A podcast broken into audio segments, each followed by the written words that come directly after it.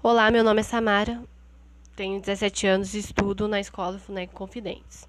Em março de 2020, estávamos entrando em quarentena, graças a um vírus chamado Covid-19. O Covid-19 nada mais é que um vírus modificado do coronavírus, que é uma grande família de vírus comuns em muitas espécies de animais, incluindo camelos, gado, gatos e morcegos.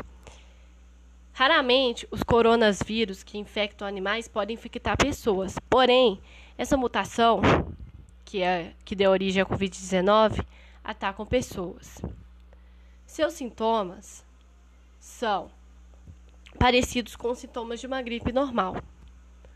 Porém, o Covid-19 é letal, ele pode matar. Entre os sintomas, nós encontramos tosse, febre, coriza, dor de garganta, dificuldade para respirar, perda de olfato, alteração no paladar, distúrbios gastrointestinais, cansaço, diminuição do apetite e dispneia. O coronavírus ele é transmitido através do contato. Como eu havia falado, o coronavírus é transmitido através do contato social através do toque do aperto de mãos contaminadas, gotículas de saliva, espirro, tosse, catarro etc. Então, para nós nos protegermos do Covid-19, o ideal é seguir o isolamento social. Nós, seres humanos, somos seres sociáveis.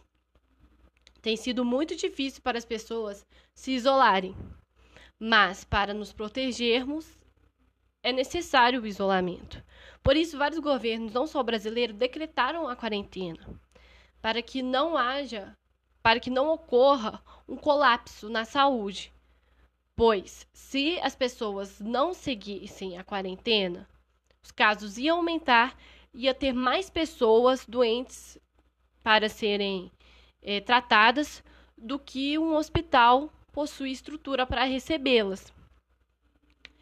Mas, assim, é, várias instituições e pontos de aglomeração foram fechados, como comércio, escolas, casas de shows, restaurantes. E só apenas serviços essenciais foram abertos, como é, o supermercado, farmácias, tais e, e etc. Porém, estamos em 2021. E desde 2020, nos deparamos com pessoas, muitas pessoas, não seguindo a quarentena, causando, infelizmente, o que está, o colapso. No ano de 2021, temos no total, no Brasil, cerca de 12,5 milhões de casos e 311 mil mortos. E, infelizmente, pelo fato de termos muitos casos, o sistema de saúde entrou em colapso. E deparamos com várias pessoas morrendo. Muitas das vezes porque não, ao chegarem nos hospitais, não possuem oportunidade de tratamento, pelo fato dos leitos já estarem lotados, pelo fato de não do hospitais, dos hospitais não terem estrutura suficiente para receber esse tanto de pessoas que possuem a Covid-19. Além disso, está, é, nesse ano de 2021, nos deparamos com casos em que o governo não auxiliou também a, os hospitais contra esse, essa pandemia.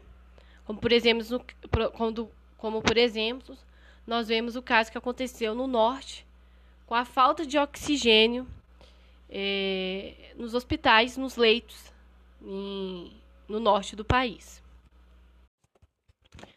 Bom, devido a esse quadro de colapso, nós temos que lembrar também dos médicos.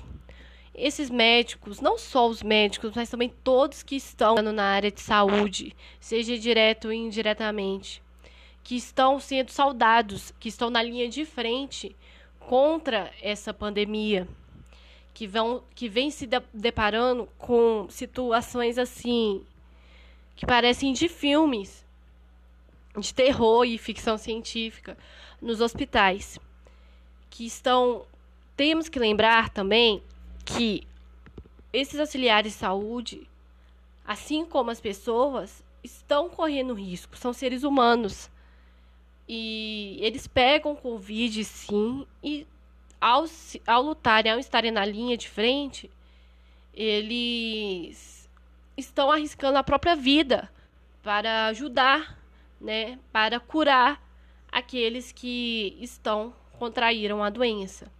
Então aqui vai meus agradecimentos para essas pessoas que são guerreiras, enfermeiros, médicos, é, motoristas de ambulância, paramédicos, é, porteiros, pessoas que trabalham na, nos hospitais, que todo dia de manhã vão, passam, é, faz plantão, a fim principalmente de ajudar o próximo. Meus grandes agradecimentos. Muito obrigada.